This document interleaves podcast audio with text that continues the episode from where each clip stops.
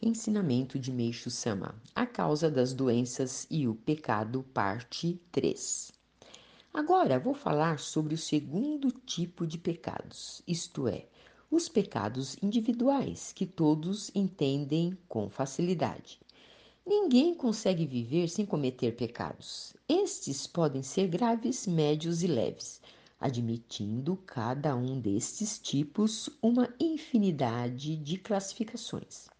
Exemplificando, há pecados contra a lei, contra a moral, contra a sociedade, pecados de natureza carnal, que se evidencia nas ações do indivíduo, e também pecados psicológicos cometidos apenas na mente da pessoa.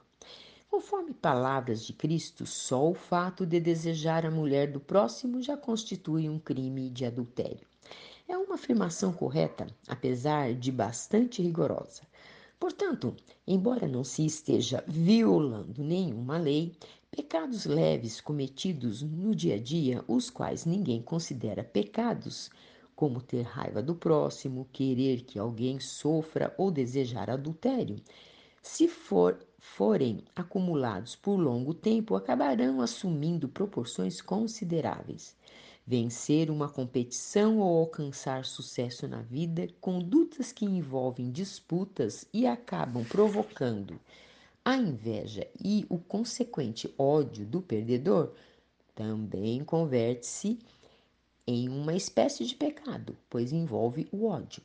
Matar animais, ser preguiçoso, desperdiçado, agredir as pessoas, não cumprir os compromissos, mentir, dormir demais pela manhã, etc. Tudo isso são pecados que as pessoas acumulam sem saber. Essa infinidade de pecados leves, acumulando-se ao longo do tempo, refletem-se no espírito em forma de máculas.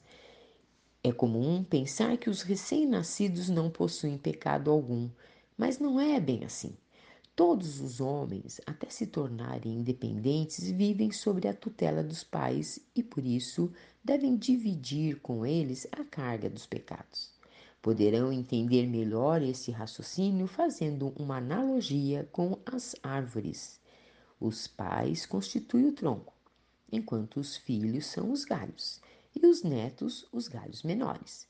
Assim, é impossível às máculas dos pais não exercerem influência sobre os filhos. Tirado do livro A Verdadeira Saúde.